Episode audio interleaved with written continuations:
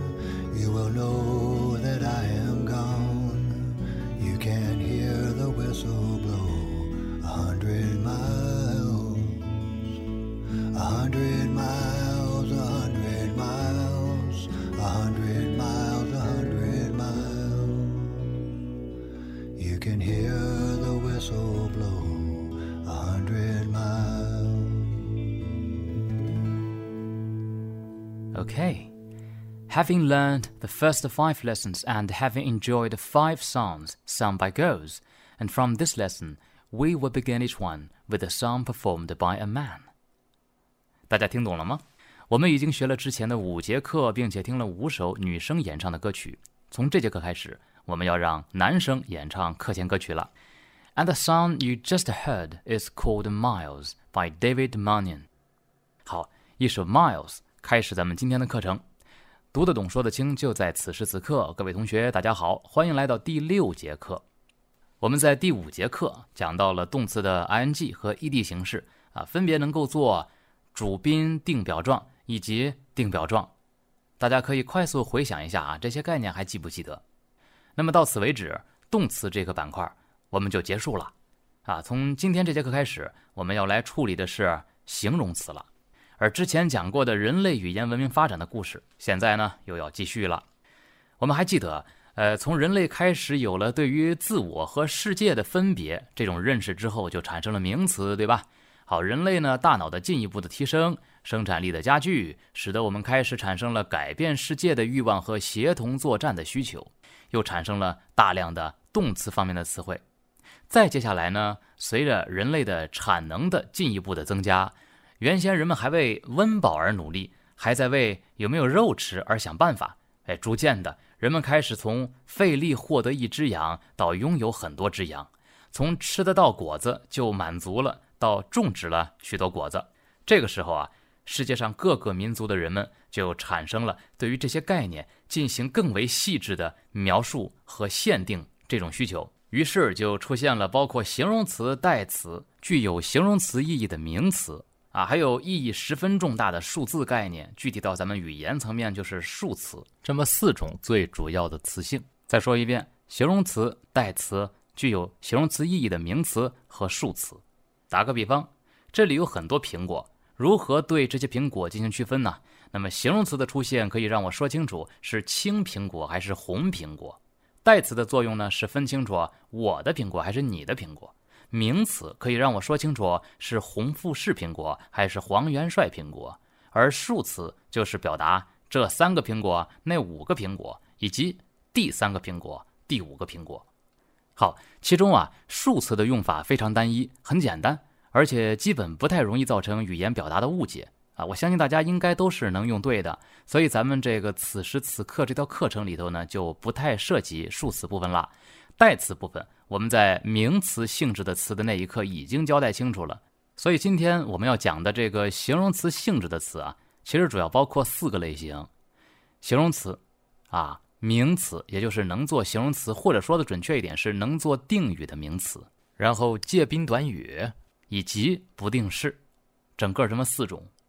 另外，我们要在这儿说清楚的是啊，这个形容词性质的词可以做的语法成分主要有两种，是定语和表语，但它次要的也有两种，是主语和宾语。好，你别在这儿尝试要把它一下子分清楚啊，先听着就好。听完整个这节课，你再翻回头来思考啊，到底是哪两种是主要的，哪两种是次要的？但是因为这样一个现状，所以咱们这节课的七字口诀就被总结成为形名介宾不表定。注意，这七个字的空间啊，实在是装不下主语和宾语这个次要概念了，所以我省去了。啊，那么但是这七个字大家一定要弄清楚，咱们再说一遍啊，一起看是形形容词，名名词，介宾短语，不是不定式，然后他们这一共四组玩意儿啊，可以去做表语和定语。那么在往下进行之前啊，我们再来重复一遍到现在为止我们一共学过的三组口诀，好不好？名动代数主宾定，这是咱们第二节课，也就是学的第一个概念名词。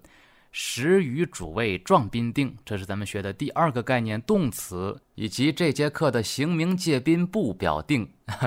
乍听起来的确是容易混啊，但是熟记区区几组七个字啊，一定远比你死记硬背语法书上的各种情形要容易得多。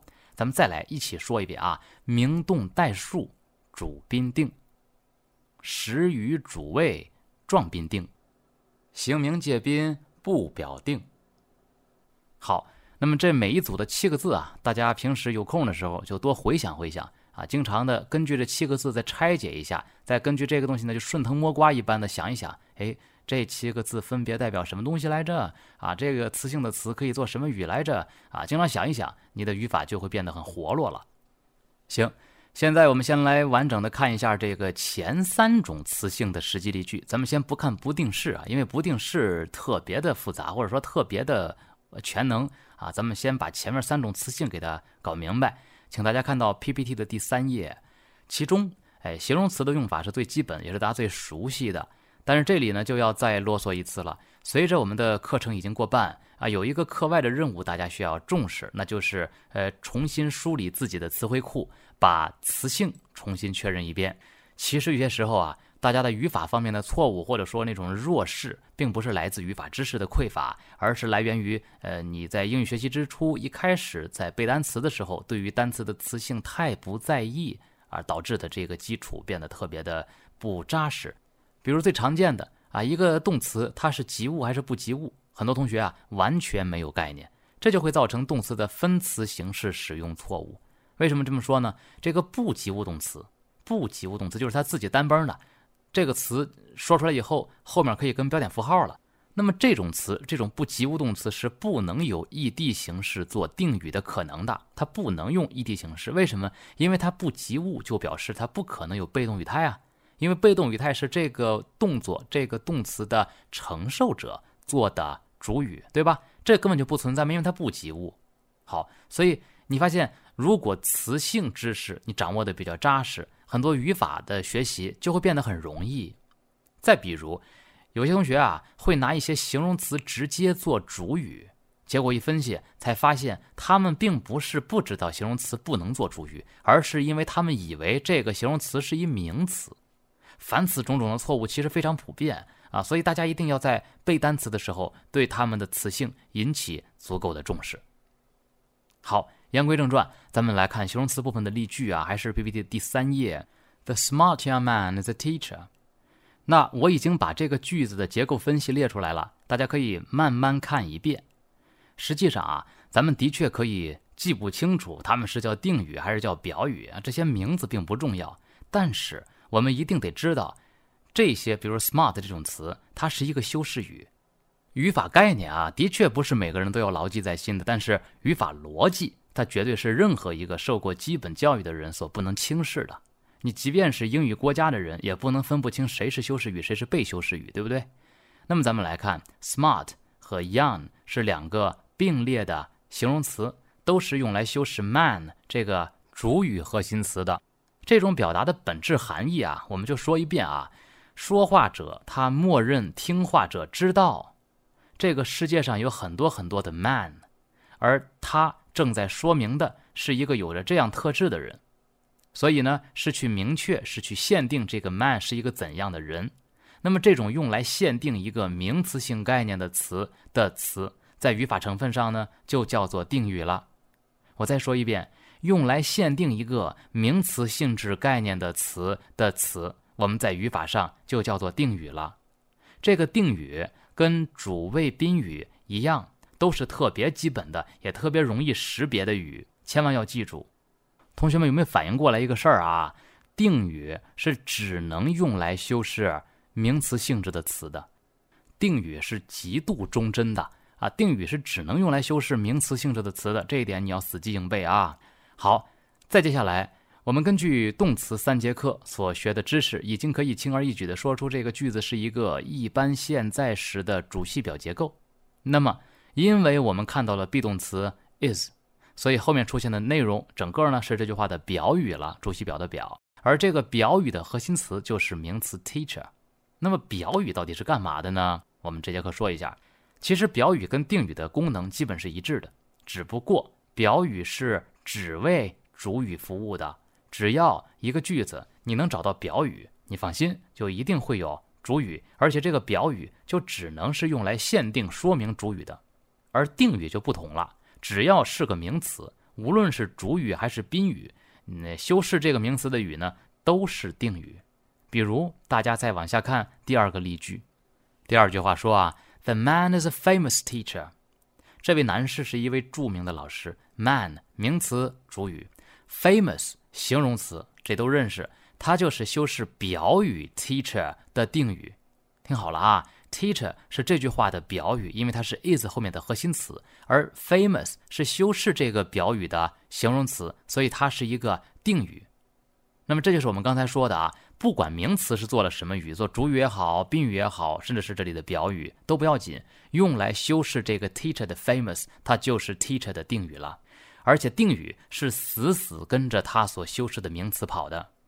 好，请大家看到 PPT 的第四页，很重要的一页，在这儿呢，我们简单的插播一个小总结啊，这块儿比较乱脑子，大家慢慢听啊。这应该算是一个姗姗来迟的小总结。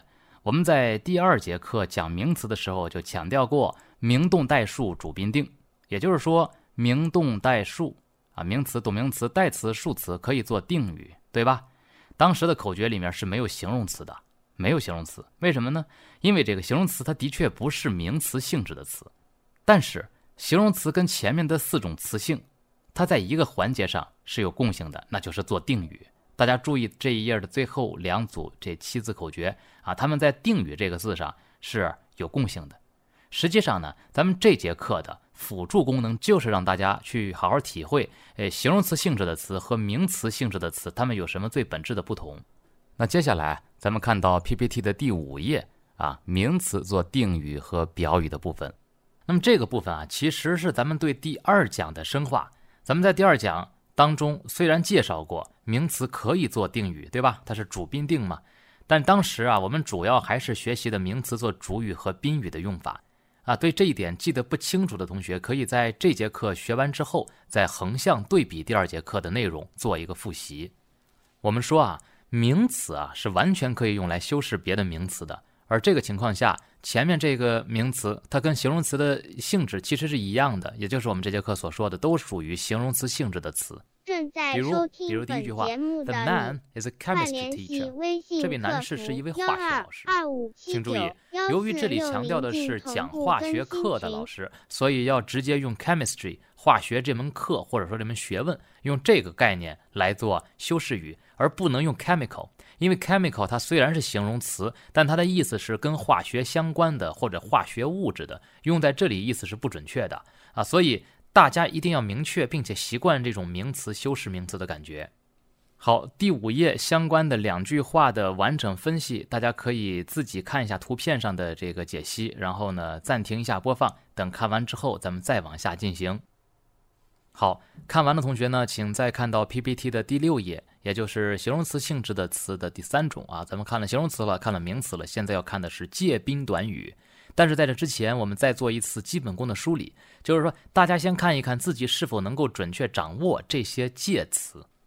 整个第六页上面这些介词啊，是取自张道真老师的实用英语语法啊，非常实用的一个介词的总结。大家要做的就是，首先要知道这些词是介词，其次呢，尽可能多的掌握它们的意思。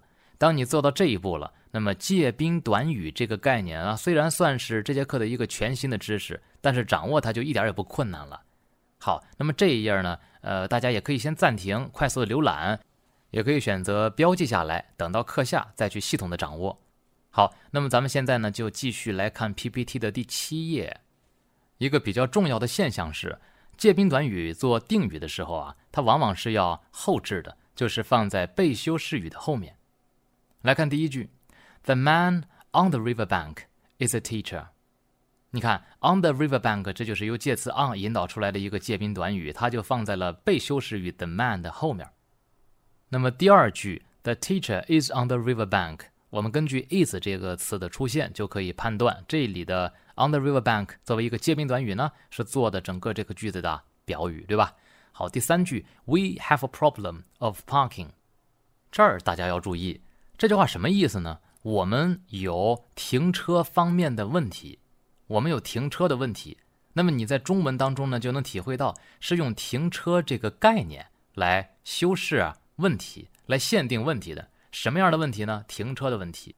那么有同学可能就会问这样的问题：说什么时候要用到介宾短语来进行修修饰限定呢？其实非常简单，听好，介词本身的功能就是表达方位或者方向的，所以介宾短语最常用的场合就是对于一个名词或者是名词性质的词，它的位置、方向之类的这个内容进行描述。即便是第三句这个停车的问题。啊，你看它的本质也是叫做停车方面的停车这个大方向上的问题。总之呢，这个概念要想更清楚的理解，依然需要大家先把 PPT 第六页上面的介词做一遍重要的梳理，你自然就清楚了。然后呢，同学们还是可以在第七页这里暂停，把 PPT 上面的具体分析自己再过一遍。啊，如果今天这几个我不讲的啊，只看文字的部分，大家如果读完了有所不理解，也同样可以在这个课后给我留言。那么看完之后呢，就请同学们看到 PPT 的第八页，我们留两个综合练习给大家。这个任务呢，就是找出下面句子当中的全部的定语和表语。就像刚才我们分析每一个句子一样啊，把句子当中充当了定语和表语的词呢都写出来，并且说明它们分别是做的什么语。接下来大家再看一下 PPT 的第九页，我们以上讲的呢都是形名介宾做定语和表语，而接下来还有一页 PPT 的内容做一个补充，那就是关于这些形容词性质的词，它做主语和宾语这个相对比较次要的，请看 PPT 第十页。其实啊，这是中学阶段咱们一个非常重要的语法知识，就是说定冠词 the 加上形容词，表示一类人或者一类抽象事物，就这么一个简单的用法，特殊的用法。那么这种情况下，自然就变成了名词性质的成分了。但是这里啊，要再次提醒各位，一定得有把握，判断准确，你在 the 后面所加的那个词，它到底是不是形容词啊？如果不是，那就弄巧成拙了。我们来看第一个例句：The rich showed no pity to the poor。rich 和 poor 都是形容词，对吧？那么这个大家知道以后呢，前面加上 the 就分别变成了有钱人和穷人。于是这句话就变成了有钱人对穷人没有同情心。The rich showed no pity. The rich have no pity to the poor。第二句：The beautiful is always attractive to the young。美好的东西总是对年轻人有吸引力。the 加上 beautiful 组合起来，泛指美好的事物，the beautiful，而 the young 也是泛指年轻人。总体来说啊，这个 the 加形容词的形式，它相对更多会出现在书面语当中。所以大家主动说出来的机会可能倒不是很多，但是你读到的机会还是大大存在的。好，这一页呢很简单，不多说了。咱们再来看到 PPT 的第十一页，我们今天到此为止还一直没有解释的另外一个字就是“不”字儿，对不对？形名介宾不表定的“不”，也就是咱们说的不定式。它可以说啊是今天的终极大 boss。它可以做主语、宾语、定语、表语，以及在下一节课我们要说的不定式还可以做的状语。啊，这一点呢，其实我们在动词部分也提到过，就是说这个不定式几乎万能，可是它就像受了诅咒一样，恰恰不能做动词的本源谓语。好，那我们现在就来看一下不定式分别做定语、表语、主语和宾语的样子。首先看到 PPT 的第十二页，不定式做主语，请同学们体会，它总体上在做主语的时候啊，跟这个动名词做主语是差不多的。啊，第一句，To understand his words has never been easy。想要搞懂他的话，向来不容易。注意，因为搞懂这个 understand 本身呢就是个动词，而这句话本身又有了系表结构，就是 has never been easy is easy，is never easy 这样一个系表结构。所以一句话里头有了两个动词逻辑，一个 understand，一个 is 或者 has been，这样是不行的，必须得有一个部分变成非谓语动词形式。也就是说呢，你要么用动名词。要么就要用不定式。那么动名词和不定式有没有区别呢？当然是有了啊。总体而言，前者动名词它比较表示泛指，而不定式呢有时候可以表示具体的某一次行为。但是在大家现在看到的这个例句里头啊，这个句子是基本没有什么区别的。什么时候有区别了呢？比如说啊，听好，To understand his words in the last article has never been easy。想要搞懂他在最后一篇文章里说的话是很难的。To understand his words in the last article，在最后一篇文章里 has never been easy。你发现这个时候就不能是泛指了，因为它是特指的在某一篇文章当中的话。在这个时候，我们就只能用不定式，而不能用动名词 understanding 了。好，咱们再看第二句。To be equal doesn't mean we have to be the same。要平等，并不意味着要相同。这句话很多同学在写起来的时候会犯错，因为很多人会把那个 equal 当成名词，他们就会写成 equal doesn't mean we have to be the same，那就不对了。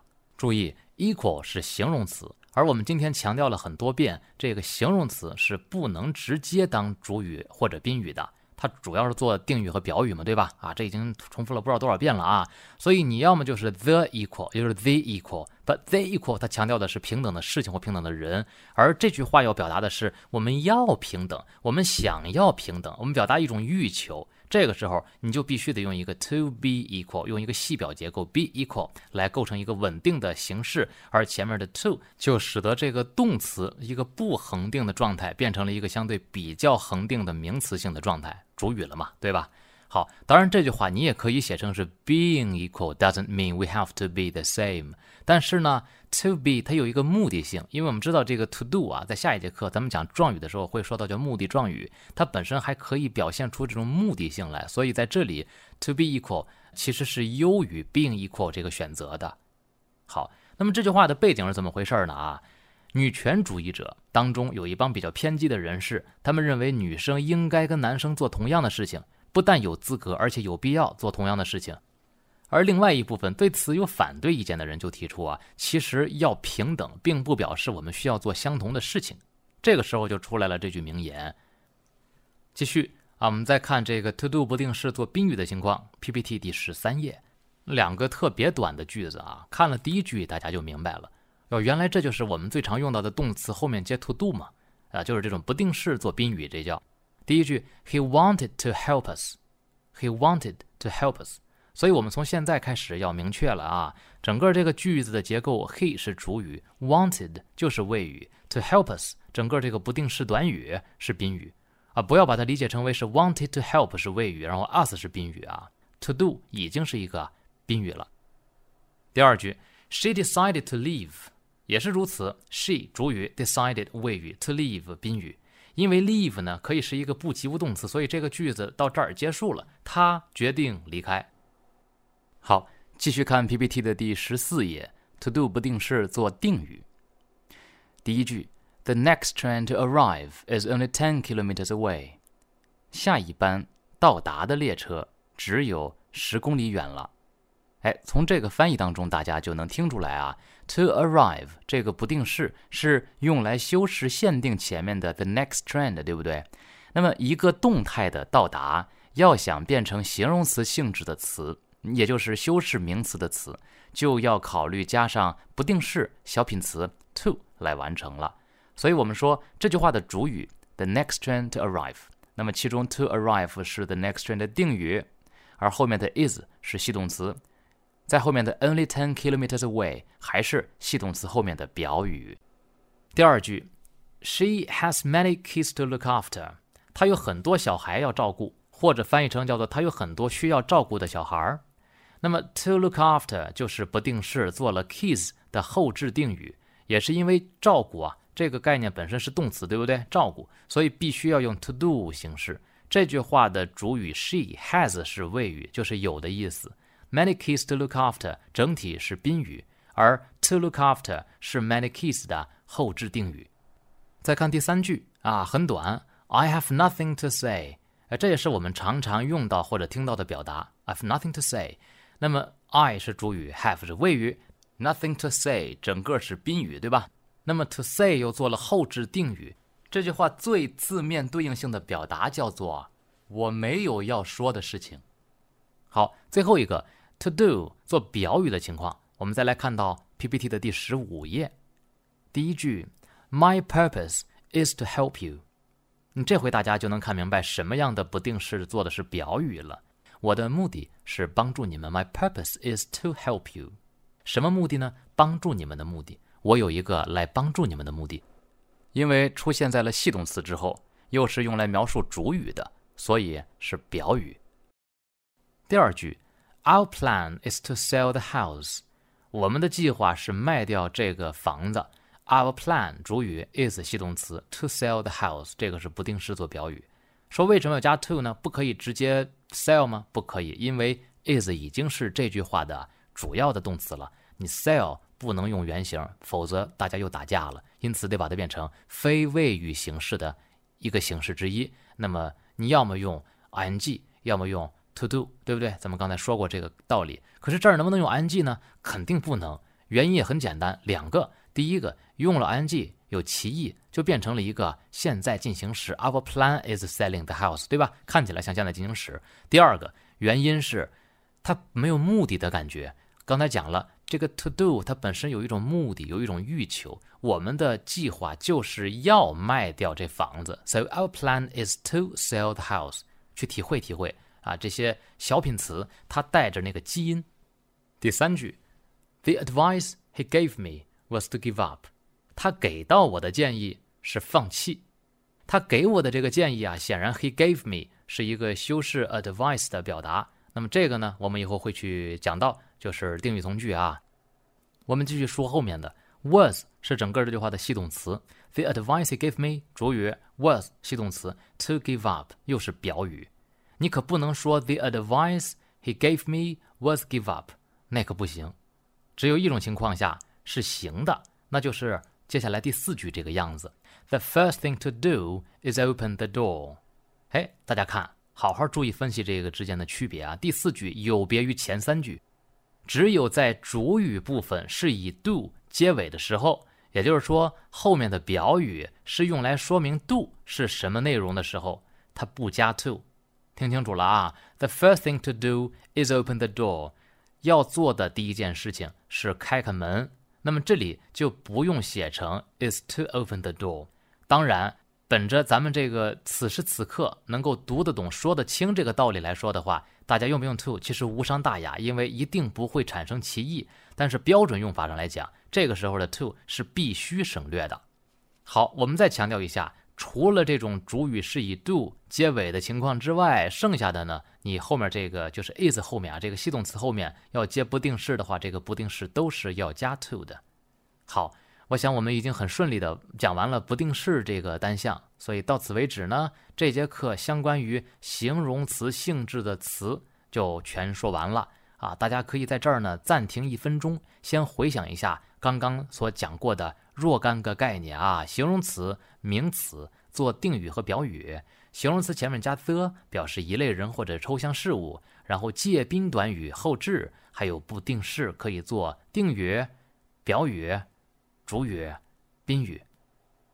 好，接下来是今天的综合练习部分，请大家看到 PPT 的第十六页。哎，分析下面句子中的主宾定表和谓语成分，你发现了啊？咱们现在看到一个句子以后，能够分析清楚的语法成分是越来越多了。请注意，那么到目前我们已经知道了一个句子最重要的是先找谓语、动词或者系动词，然后分别找主语、宾语、表语。而在这些名词性成分当中啊，常常又会是由修饰语和被修饰语组成的，其中。修饰语啊，最常见到的就是今天这节课所学到的形容词、名词或者介宾短语所做的定语。因此，目前来说，一个句子的组成部分我们已经学完了大部分了。各位同学，还剩下的是下一节课要讲的副词性质的成分，也就是状语成分了。那么到下节课结束的时候，一个句子的从词语这个层面上来说的组成部分就算是完结了。再往下。我们就会看到更复杂的结构，哎，不是由形容词来修饰名词，也不是由定语来修饰名词，而是由定语从句来修饰名词这样的例子，或者呢，不是由名词来做主语，也不是由名词词组来做主语，而是由名词性从句来做主语这样的例子，等等等等。总之呢，这个句子的最高等级构成单位儿也就是从句而已。而我们呢，能够正确且熟练地识别主语、宾语、定语、表语、谓语和下节课的状语之后，基本上就能很顺利地拿下最后三节课要讲的三种从句了：名词性从句、形容词性从句和副词性从句。所以事实上啊，今天这节课的最后这三个句子的作业对大家来说是有重要意义的。今天一共两组综合练习，分别在 PPT 的第八页和第十六页，请大家及时完成。呃，本节课作业答案的获取方法呢，在 PPT 的第十七页，请各位还是关注微信公众号“双语先生”，并在后台回复关键字。这一次是形名介宾不表定。好，以上就是今天所有的内容。我们还有四节课就大功告成了，大家加油！